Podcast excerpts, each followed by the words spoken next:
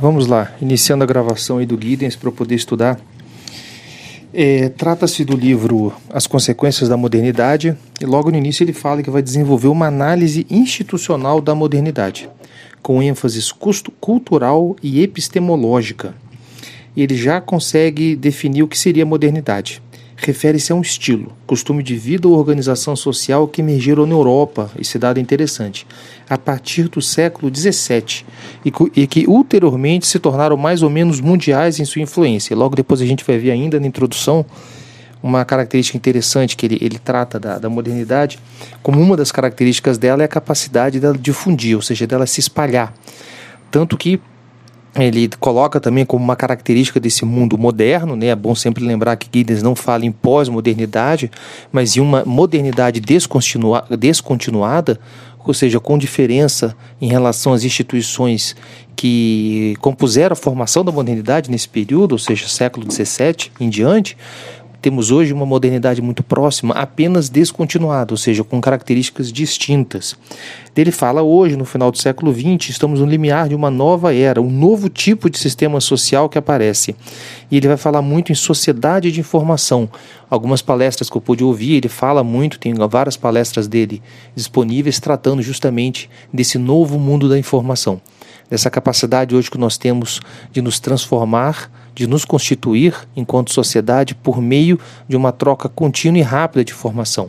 Ele coloca um grande marco histórico, a primeira transmissão de código Morse, ocorrida em 25 de, de maio ou 25 de abril de 1844, por Samuel Morse, um americano, que ele transmite para Baltimore uma mensagem. Ele pede que a filha de um amigo escolha o teor da mensagem. Ela acaba escolhendo justamente um trecho da Bíblia. Assim, a primeira transmissão de informação dessa nova era digital, que assim ele chama, é um trecho da Bíblia. Ele também fala em sociedade de consumo, e aí, no caso, a gente deveria se aproximar um pouco mais de Bauman para poder entender um pouco desse, dessa nova, né, desse mundo líquido, esse mundo com base em é, apenas em consumo transformações institucionais, deslocando de um sistema baseado na manufatura de bens materiais para outro relacionado mais centralmente com informação. Então, assim, a ideia de informação e guidas é muito interessante nessa constituição e consequências dessa modernidade. Ele coloca como um grande marco para o surgimento da modernidade seria então essa Europa do século XVII, mas para a era atual, para a era que nós vivemos, é a questão da informação. Um deslocamento de sistema baseado em manufatura para um sistema de informação.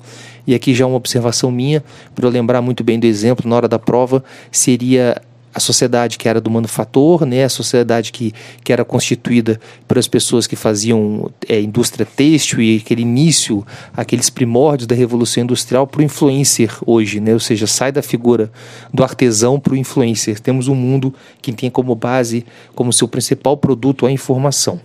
Um conhecimento generalizável sobre a vida social e padrões de desenvolvimento social podem ser alcançados. Justamente, é, essa sociedade de informação ela traz essa característica, que é a generalização do conhecimento sobre a vida social e padrões de desenvolvimento que podem ser alcançados por muito mais pessoas. Se antes a leitura era restrita aos monastérios, apenas aos monges, e dentre os próprios monges poucos tinham acesso à leitura e conseguiam ler, hoje o acesso à informação ele é praticamente ilimitado. E justamente ele fala: em vez de estarmos entrando num período de pós-modernidade, estamos, na verdade, alcançando um período em que as consequências da modernidade estão se tornando mais radicalizadas e universalizadas do que antes.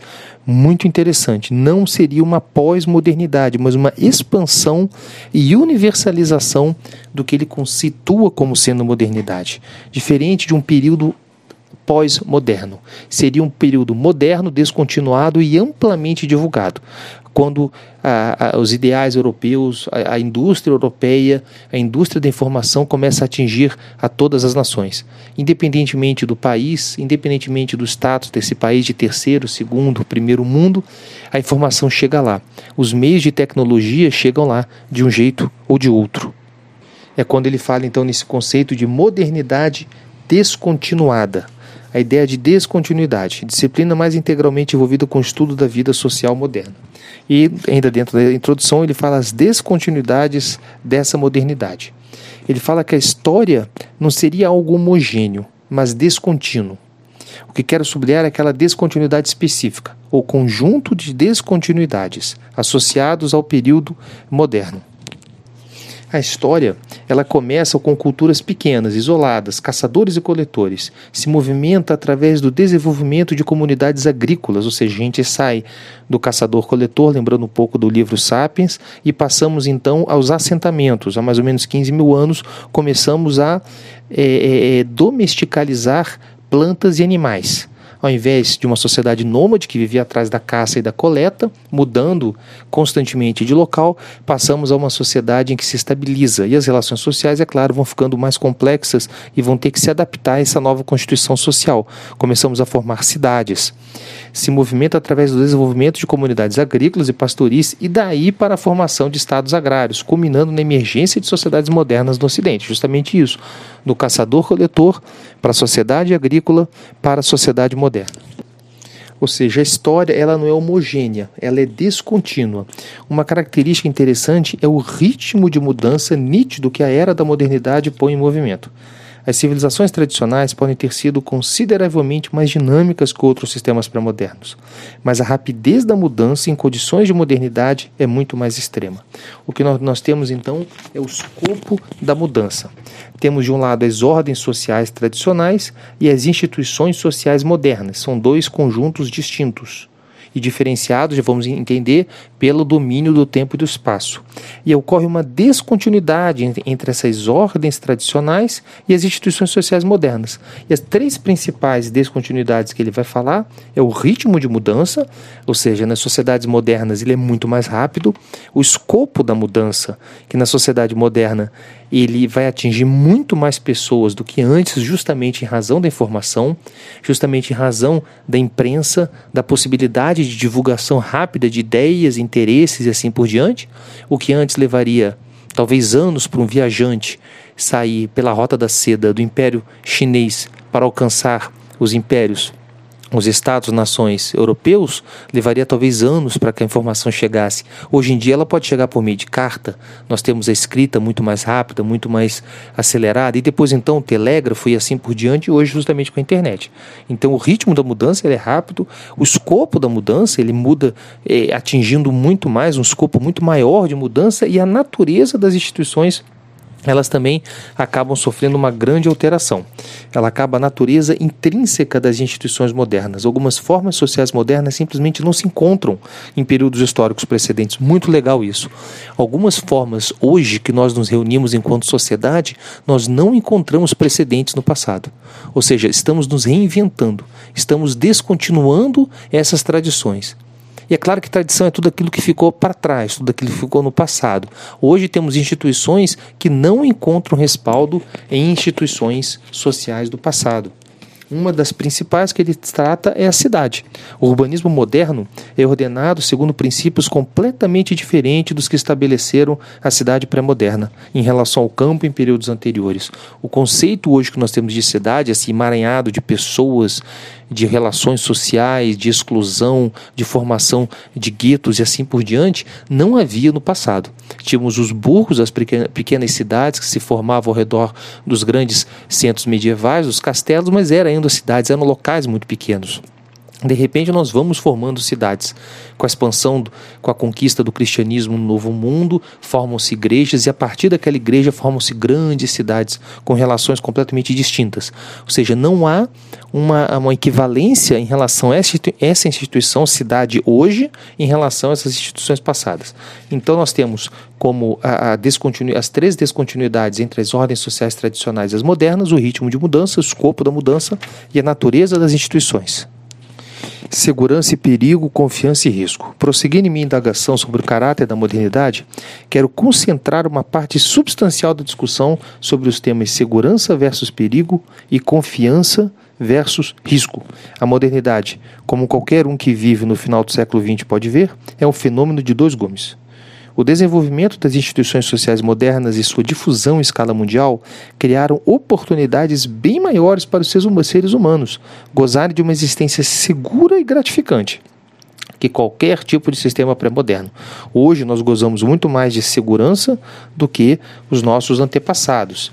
Interessante, ele vai falar aqui agora, de no todo o lado da oportunidade da modernidade foi muito enfatizada pela sociologia.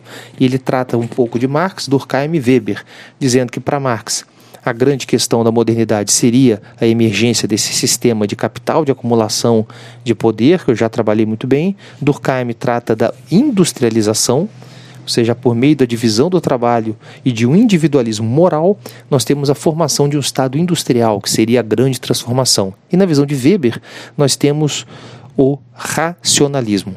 Quando nós deixamos de deixar as sociedades tradicionais, ou seja, fantasmagóricas, as sociedades nas quais é, é, é, é, ainda dos mitos, da, da, das crenças, para pensar de uma forma racional. Seria a grande distinção entre, rapidamente, que o próprio autor fala entre Durkheim, os pais da sociologia, Weber e Marx ele faz uma menção dizendo que esses três pais da sociologia acreditavam que o despotismo seria uma característica, uma instituição da sociedade tradicional e que na sociedade moderna, marcada cada um pela sua visão, seja o capitalismo, industrialismo ou racionalismo, só que não é verdade.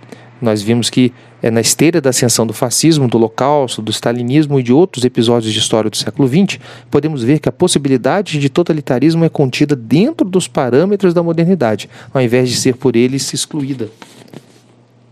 Ele também fala interessante de que é, a próprio desenvolvimento da ciência e da informação acabou trazendo a possibilidade de uma guerra e uma guerra de forma é, apocalíptica. Isso eu ouvi na lição que ele falou hoje na London School of Economics. Uma apocalipse que não existia nas sociedades tradicionais. Não se falava em apocalipse no século XIV. Se falava em peste negra, em vários outros males que causaram assolar a humanidade, mas não havia possibilidade, por exemplo, de armas de grande extensão de destruição em massa operando durante a Guerra dos 100 Anos entre Inglaterra e França, por exemplo. Não havia essa possibilidade. Apesar da introdução da pólvora chinesa na Europa, mais ou menos nesse período, não tinha como você destruir uma cidade inteira apenas com uma bomba, como é o caso desse mundo moderno, como é o caso do século XX, foi visto.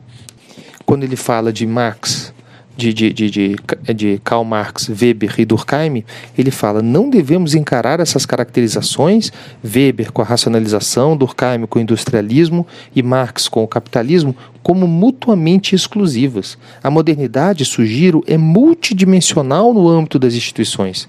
Ela possui várias diferentes dimensões. Podemos tanto comportar a ideia de uma racionalização, de uma sociedade racionalizada, industrial e capitalista. Uma leitura dos pais da sociologia não necessariamente exclui as demais. O conceito de sociedade ocupa uma posição focal no discurso sociológico. Sociedade é, obviamente, uma noção ambígua, referindo tanto à associação social de um modo genérico, quanto ao sistema específico de relações sociais. Mesmo onde não dizem explicitamente, os autores que veem a sociologia como estudo das sociedades têm em mente sociedades associadas à modernidade. Justamente, esses três grandes. A sociologia nasce enquanto ciência no final do século XIX apesar da menção de Augusto Conte a ela algum século, um século antes, ainda não havia essa noção de um estudo da sociedade como tal. Começamos a nos preocupar com relações sociais e tentar estudá-las a partir do século XIX, quando temos a grande transformação, uma expansão demográfica absurda e a criação dos grandes estados-nação. Ele define então o objeto de estudo da sociologia, que são as ações dos seres humanos em condições de modernidade. Isso eu lembro quando, nas minhas aulas de sociologia, em que quando se fala em sociologia, se fala em sociologia especificamente para um conjunto. Leia-se Europa, a local e a tempo. Europa no século XIX. A partir daí que a gente pode falar em sociologia. Essa sociologia, então, seria estudo de ações de seres humanos em tempos modernos. O conhecimento sociológico espirala dentro e fora do universo da vida social reconstituindo tanto este universo como a si mesmo como uma parte integrante desse processo. Ou seja, o conhecimento sociológico reconstitui tanto o universo como a si mesmo, como parte integral desse processo.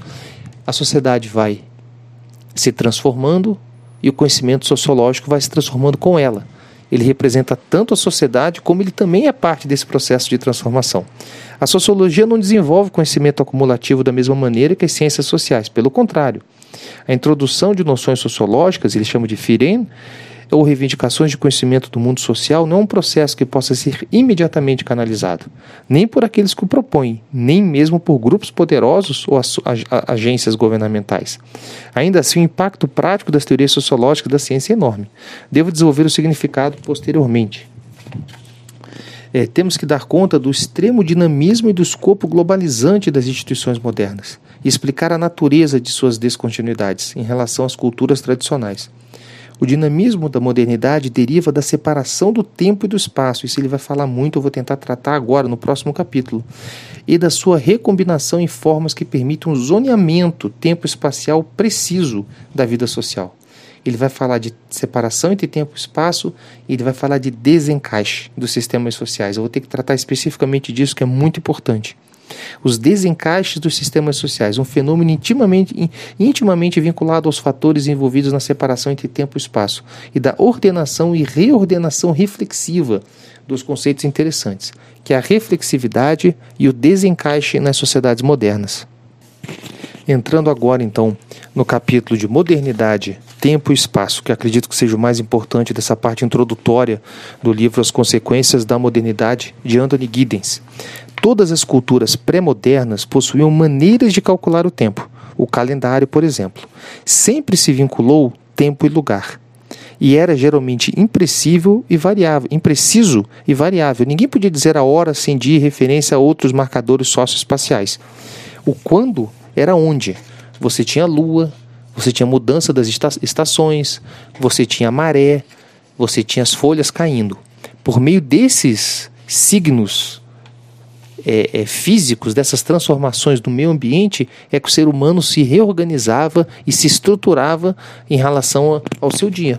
Não havia relógio, não havia computadores e não havia outra forma de mensurar o tempo eram ocorrências naturais regulares, como diz Sol. A invenção do relógio mecânico e sua difusão entre virtualmente todos os membros da população, um fenômeno que data primórdios no final do século XVIII, foram de significação chave na separação entre o conceito tempo e espaço. Esse relógio expressava uma dimensão uniforme de tempo vazio, quantificado de uma maneira que permitisse a designação precisa de zonas do dia, a chamada jornada de trabalho, por exemplo, que vem de giorno, vem de dia. Um dos seus principais aspectos desse relógio é a padronização em escala mundial dos calendários. Todos atualmente seguem o mesmo sistema de datação, ou seja, antes ou depois da era comum, apesar de que há diferenças ainda culturais, como o calendário chinês, o próprio calendário judeu, mas todos eles, de certa forma, se forem, se você for na China, você vai perguntar qual ano, a pessoa vai dizer que o ano é 2020, o mesmo em Israel, apesar de que religiosamente, culturalmente, eles possuem outros calendários. Uma frase importantíssima. A coordenação através do tempo é a base do controle do espaço. Você precisa coordenar o tempo para poder coordenar o seu espaço. Você precisa ter controle sobre esse elemento específico para que você possa controlar também. O desenvolvimento de espaço vazio pode ser compreendido em termos de separação entre espaço e lugar é importante enfatizar a distinção entre essas duas noções, pois elas são frequentemente usadas mais ou menos como sinônimos. Lugar é melhor conceitualizado por o meio da ideia da localidade, que se refere ao cenário físico da atividade social.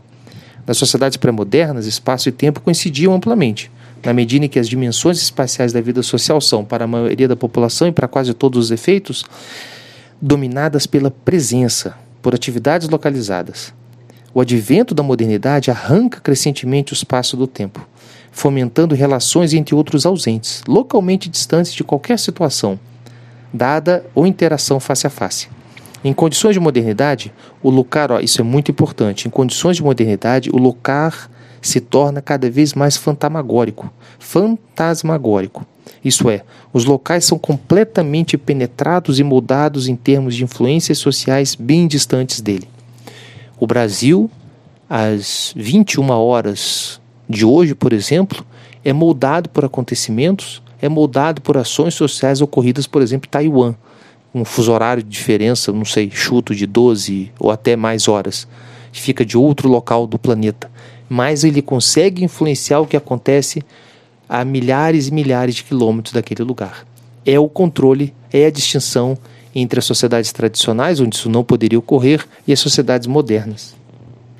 Esse mapeamento progressivo do globo, como eu falei agora, o exemplo de Taiwan e Brasil, que levou à criação desses mapas universais, estabeleceu o espaço como independente de qualquer lugar ou região particular. Nós temos um espaço específico que independe do local onde ele possa ser aplicado. A influência dele é pervasiva. Ela atinge várias localidades, diferentes estruturas. Esse rompimento entre tempo e espaço você deixa de pensar o cidadão, vamos supor, que vivia aqui nessa região da América do Sul no século X, supondo, a capacidade que ele tinha de romper o tempo e espaço era praticamente mínima. Ele não sabia o que acontecia em outro local da Terra. Ele era completamente guiado pela estrutura de dia, pelo Sol, pela Lua, pelas marés e assim por diante. Enquanto que na modernidade há um rompimento entre esse conceito de tempo e espaço, fornecendo uma base para sua recombinação em relação à atividade social. Na verdade, é um dispositivo de ordenação tempo-espaço, indicando quando e onde chegam os trens. Como tal, ele permite a complexa coordenação de trens e seus passageiros e cargas através de grandes extensões de tempo e espaço. Um trem que sai é, é, da costa leste do Canadá em direção a Vancouver, na costa oeste. Olha só a quantidade de coordenação e de grande extensão em que o tempo e o espaço pode ocupar, algo característico dessa modernidade. Essa separação entre tempo e espaço, ela é fundamental para o conceito a seguir que eu vou tratar, que é o conceito de desencaixe.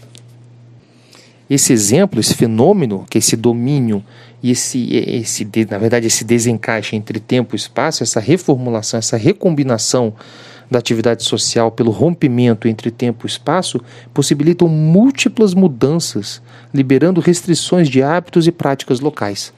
Você começa a atuar de acordo com as ações sociais de um grupo social específico a milhares de quilômetros de você, algo que nas sociedades tradicionais era impensável. Também proporciona os mecanismos de engrenagem para aquele traço distintivo da vida social moderna, a organização racionalizada. As organizações modernas são capazes de conectar o local e o global de forma que seriam impensáveis em sociedades mais tradicionais. O horário, dessa forma, nada mais é do que um dispositivo de ordenação tempo-espaço. Eu estabeleço que são 22 horas, eu estabeleço o horário de abertura dos negócios da Bolsa de Valores, das atividades é, comerciais e assim por diante. E essa, é, esse processo de desencaixe ele deriva desse rompimento entre o tempo e o espaço. E o desencaixe sendo o deslocamento das relações sociais de contextos locais de interação e sua reestruturação através de extensões indefinidas de tempo e espaço. Repetindo, o desencaixe é o deslocamento das relações sociais de contextos meramente locais de interação. E ele se reestrutura através de extensões, de extensões indefinidas de tempo e espaço. Nós temos o estudo, como sempre, que eu coloquei aqui na minha nota de rodapé.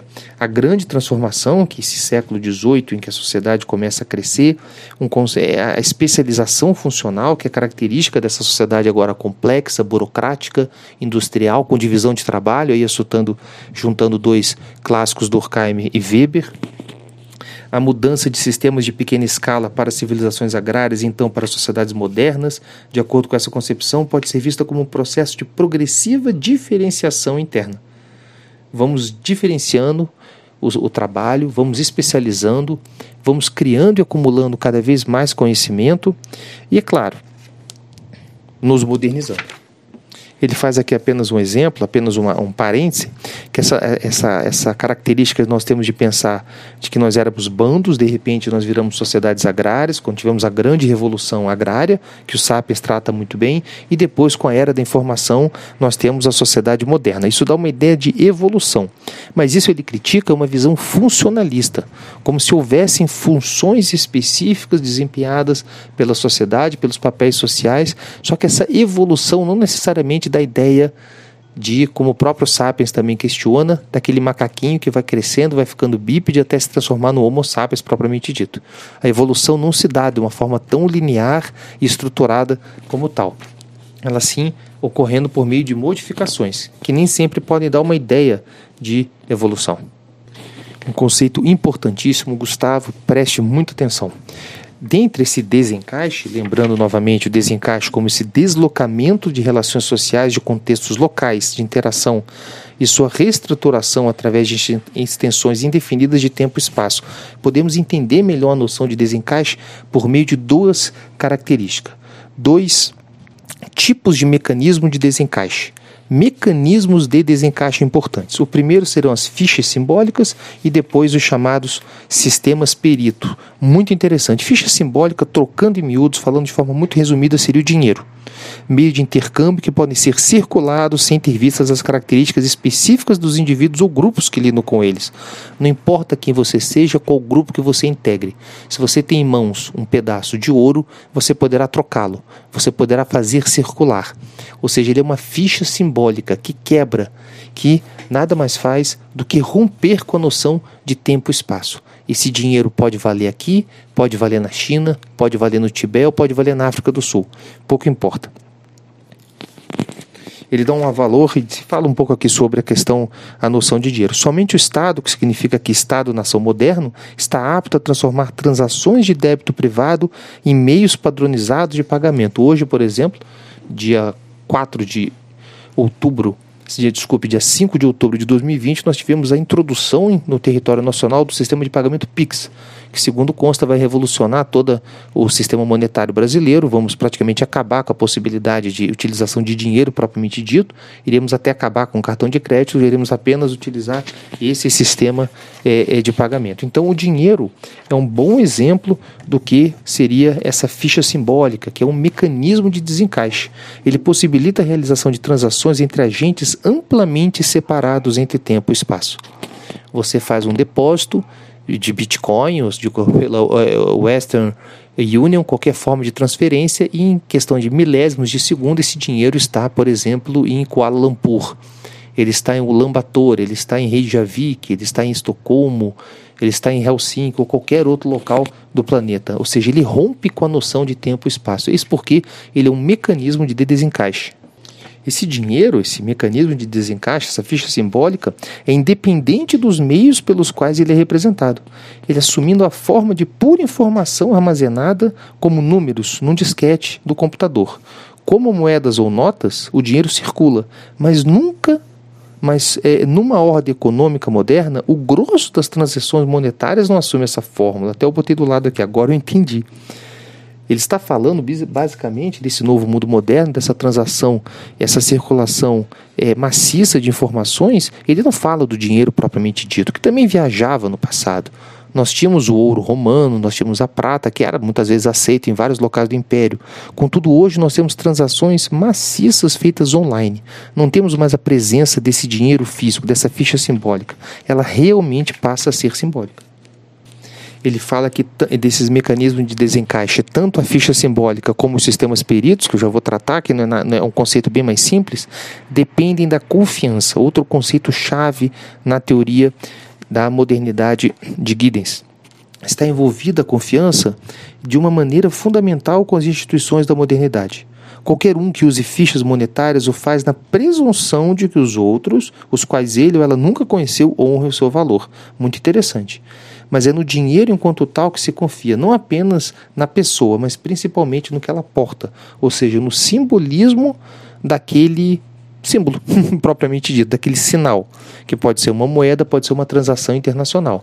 Ao comprar uma moeda de Bitcoin, você acaba vendo na sua tela de computador o número aumentando. Você tem confiança, você não conhece o operador, de que ele vai honrar e de que aquele valor pode ser repassado ou transacionado. A confiança exprime a sensação de que existe entre a nossa ideia de um ser e o próprio ser uma conexão em unidades definidas. A confiança é uma forma de fé na qual a segurança adquirida em resultados prováveis expressa mais um compromisso com algo do que apenas uma compreensão cognitiva. A segurança adquirida em resultados prováveis expressa mais um compromisso com algo do que apenas uma compreensão cognitiva. Você não confia na pessoa, mas sim naquele símbolo que ela porta, no caso, uma ficha simbólica, o dinheiro. A segurança você adquire por meio de resultados prováveis Existe uma probabilidade, nesse caso quase uma certeza, de que aquilo vai ser aceito. Por isso que você confia. Por isso que ele fala que não deixa de ser uma forma de fé. Um segundo mecanismo de, de, de, de desencaixe seriam os sistemas peritos. Referir-se aos sistemas de excelência técnica e competência profissional. Eu não conheço nada de engenharia mecânica, mas quando entro no elevador, eu entendo, é, eu não entendo é, é, de saúde, mas eu tomo remédios, ou seja, eu não sei nada de engenharia mecânica, mas eu entro no elevador e confio de que apertando o, o, oitavo andar ele vai me levar lá em segurança. Eu também não sou um fármaco, eu também não sou um médico, mas eu tomo um remédio para dor de cabeça tendo confiança. A minha Conheço muito pouco dos códigos de conhecimento usados pelo arquiteto, pelo construtor do projeto na construção, mas não obstante, tenho fé no que eles fizeram. Eu tenho fé no projeto. Minha fé é no conhecimento desse perito. Vem aí esse segundo mecanismo de desencaixe, que também é um mecanismo de rompimento entre tempo e espaço, porque possibilita que você é, rompa justamente com a noção de tempo e espaço. Eu vou tratar disso um pouco melhor. Os sistemas peritos são mecanismos de desencaixe porque, em comum com as fichas simbólicas, removem as relações sociais das imediações do seu contexto. Você não precisa necessariamente confiar na pessoa que está ao seu lado, como era o caso de uma sociedade tradicional, ou num pachá, ou pachá seria, desculpe, é, é, seria um, um monarca, um, um déspota turco, mas um, um, um pajem ou qualquer outro, um xamã, perdão, eu estava procurando a palavra, um xamã você não precisa mais necessariamente confiar no xamã. Você pode tomar um medicamento com uma consulta online de um médico em Washington, por exemplo. Há um rompimento de uma relação entre tempo e espaço. Remove as relações sociais e mediações do seu contexto. Você já não necessita apenas contatar os peritos do seu bando ou da sua pequena cidade agrária. Você já pode fazer com que esse conhecimento desse perito, desse especialista, possa transportar, transmutar, é, é, ir além das fronteiras e margens e muros de uma cidade qualquer. Agora, então, entrando propriamente na confiança, como eu já pude definir, confiança seria essa fé, uma forma de fé na qual a segurança adquirida em resultados prováveis expressa um compromisso com algo do que apenas uma compreensão cognitiva. Mais do que compreender o funcionamento de um veículo, você vai entrar, você vai ligar, e no veículo você vai andar. Você tem fé na nos resultados prováveis daquela operação, que é entrar no veículo e dirigir. No entanto, vai muito além da sua compreensão cognitiva. Você não sabe de motor de combustão, de sistema de freio ou de embreagem. Você simplesmente entra e começa a andar. Isso seria a confiança. Crença ou crédito em alguma qualidade ou atributo de uma pessoa ou coisa, ou na verdade de uma afirmação. Diferença entre crença e confiança. No segundo, na confiança, você avalia os, ricos, os riscos, mas a confiança seria um tipo específico de crença. A confiança nada mais é do que uma crença.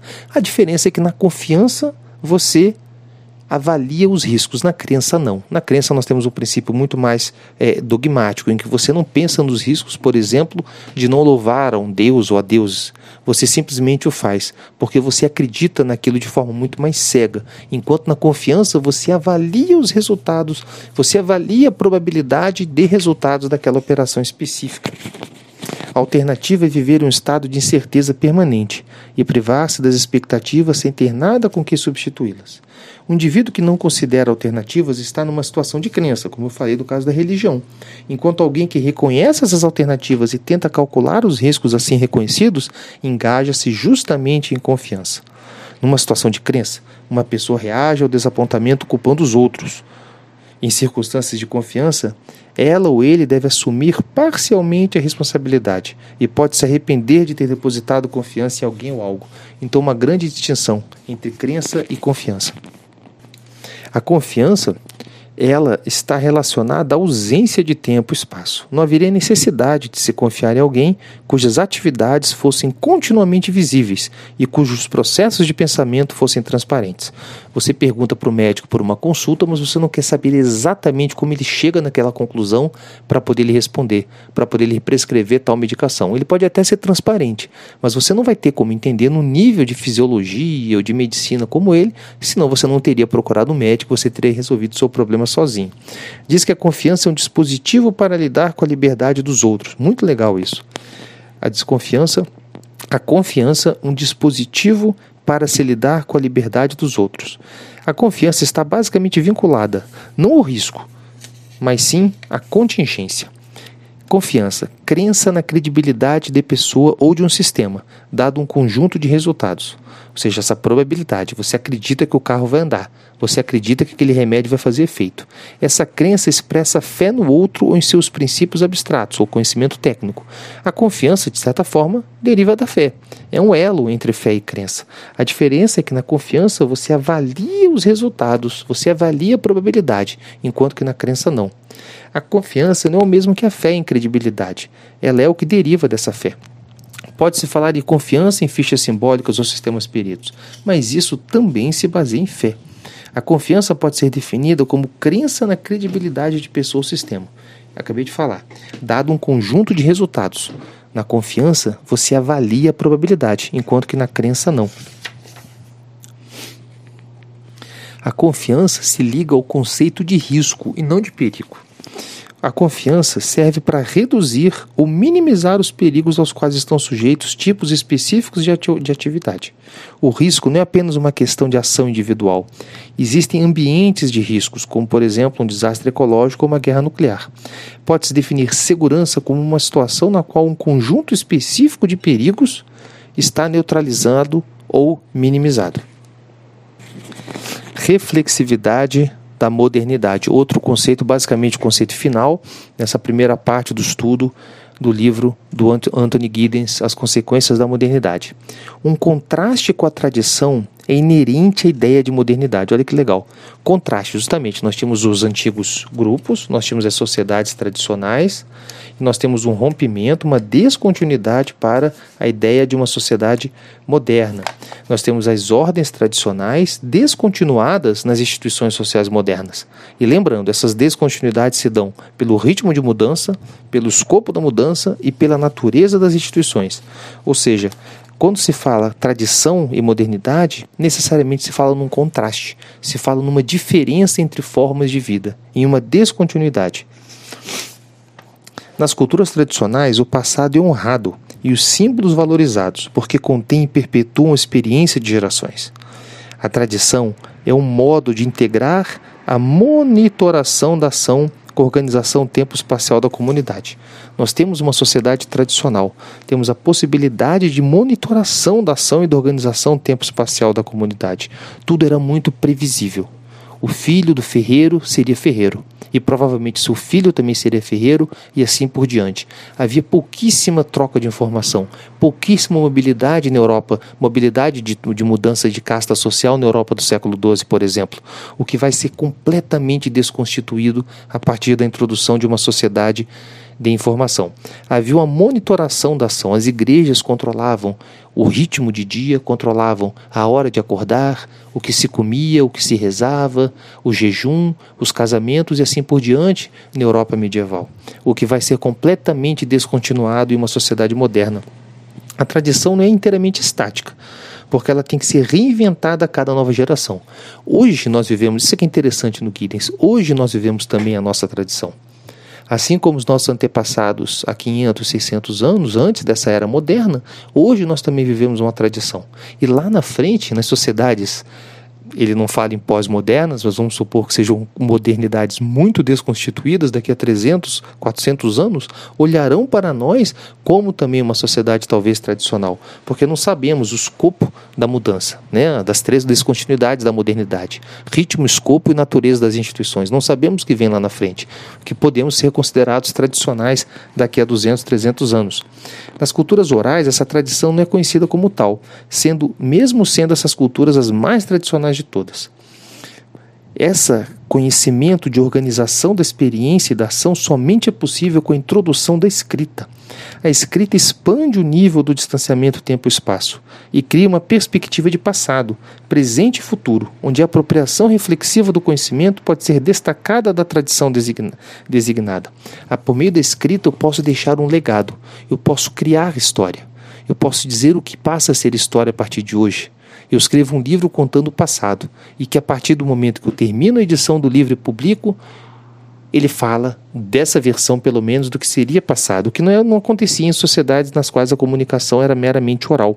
A escrita expande o nível de distanciamento tempo-espacial onde ocorre uma apropriação reflexiva do conhecimento que pode ser destacada pela tradição designada. Uma apropriação reflexiva do conhecimento. Eu digo a história que eu quero contar, e eu digo a minha versão da história. A tradição, mesmo nas mais modernizadas sociedades, continua a desempenhar um papel. Ele é muito menos significativo do que nas sociedades tradicionais propriamente ditas pois a tradição justificada é tradição falsificada e recebe sua identidade apenas por meio da reflexividade do mundo moderno.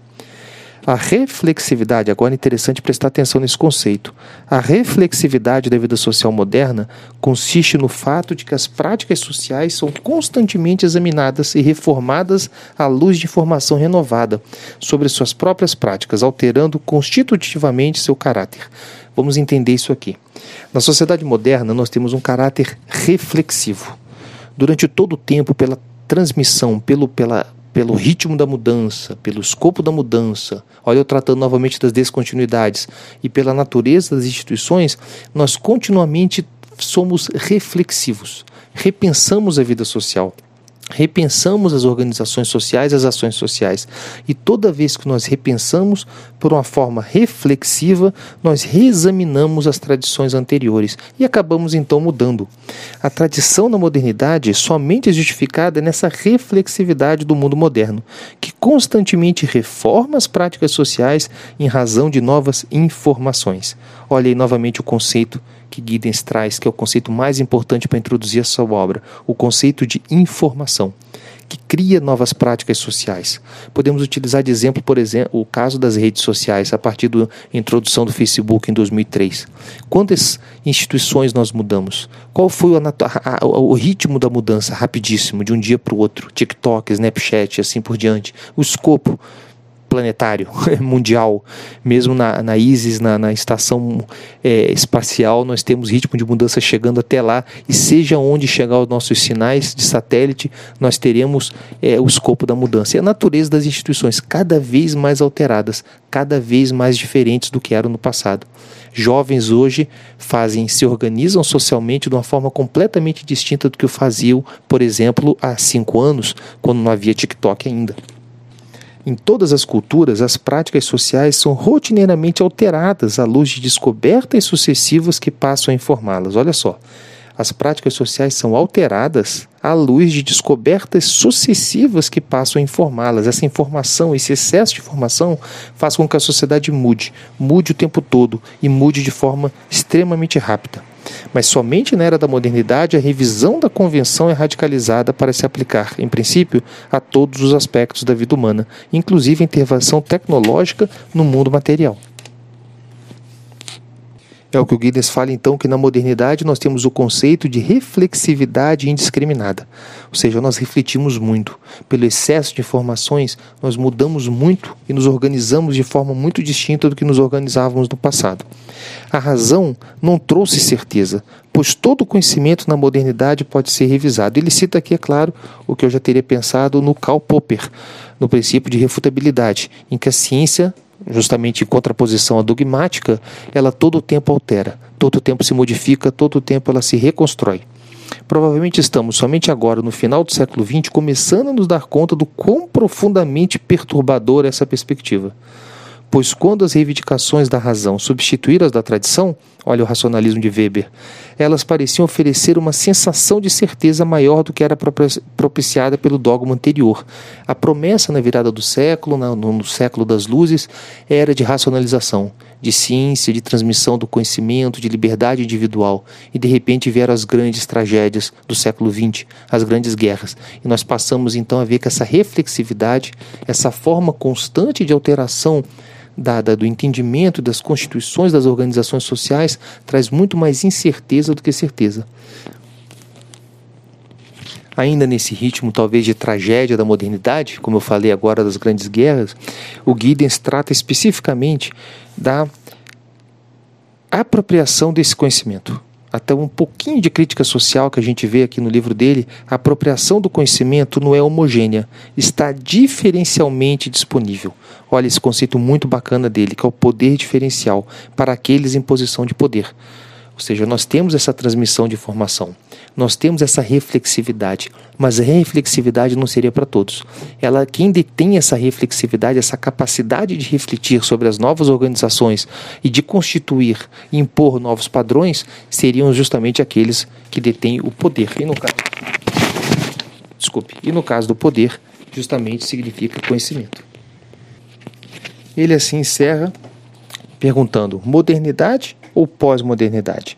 A pós-modernidade é usado frequentemente como se fosse sinônimo de pós-modernismo. O pós-modernismo, ele faz aqui um, é, uma crítica, o pós-modernismo seria mais apropriado para questões estéticas, como reflexividade estética, enquanto a pós-modernidade se refere a algo completamente diferente. Se estamos nos encaminhando para uma fase de pós-modernidade, isso significa que a trajetória do desenvolvimento social está nos tirando das instituições da modernidade rumo a novo e diferente tipo de ordem social. Por isso que ele diz que nós não vivemos em uma pós-modernidade, mas sim em uma modernidade descontinuada.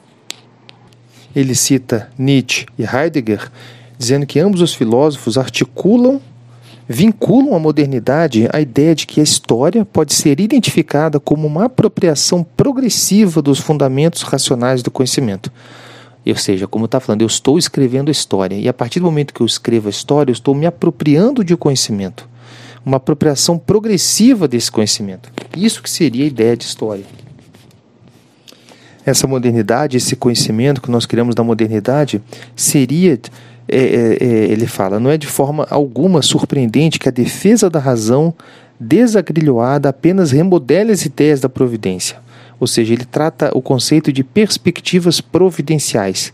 A lei divina substituída pela observação empírica, que é interessante, eu passei até para meus colegas religiosos ele fala que a fé cega na ciência nada mais é do que um tipo de crença, nada mais é do que um tipo de religião, sem nenhuma diferença disso. Um tipo de certeza, lei divina, foi substituído por outro, a certeza de nossos sentimentos, da observação empírica, e a providência divina foi substituída pelo progresso providencial. Ele não distingue dessa forma a fé religiosa da fé na ciência. Ambas são formas cegas e dogmáticas. Assim, ele diz que nós devemos analisar essa pós-modernidade como uma série de transições imanentes afastadas. Não vivemos em universo social pós-moderno, mas podemos ver mais do que uns poucos relances da emergência de modos de vida e formas de organização social que divergem daquelas criadas pelas instituições modernas. Lembrando, não haveria uma pós-modernidade, mas sim uma modernidade descontinuada em relação ao presente apenas um sumário, ele volta aqui em duas páginas, é, é, foram distribuídas três fontes dominantes do dinamismo da modernidade: a separação entre tempo e espaço, o desenvolvimento de mecanismos de desencaixe, mecanismos de desencaixe, no caso, as fichas simbólicas, o dinheiro e os sistemas peritos, como o conhecimento dos peritos, que é característico da modernidade, temos uma apropriação reflexiva do conhecimento. Então, são três formas de dinamismo da modernidade: a separação entre o tempo e o espaço, o desenvolvimento desses mecanismos de desencaixe e a apropriação reflexiva do conhecimento, que desloca a vida social da fixidez da tradição. Não vivemos, então, em uma sociedade pós-moderna. Apenas vemos novos modos de vida social e organização do que aqueles criados pelas instituições anteriores. A apropriação reflexiva do conhecimento, que é intrinsecamente energizante, mas também necessariamente instável, se amplia para incorporar grandes extensões de tempo e espaço. Os mecanismos de desencaixe fornecem os meios dessa extensão, retirando as relações sociais de, tu, de sua situacionalidade em locais específicos, o dinheiro, por exemplo, permite que eu saia de uma situação específica, de um local específico e transcenda essa própria noção de tempo e espaço. Eu mande dinheiro para outro local do planeta. O meu conhecimento perito também pode viajar de forma muito mais rápida do que no passado. Fichas simbólicas e sistemas peritos, são mecanismos de desencaixe, envolvem confiança, enquanto distinto de crença baseada em conhecimento indutivo fraco. O poder diferencial, alguns indivíduos ou grupos estão mais prontamente aptos a se, aproximar, a se apropriar de conhecimentos especializados do que outro. E a circulação do conhecimento social altera intrinsecamente as circunstâncias às quais ele originalmente se referia. Agora entraremos nos capítulos propriamente ditos.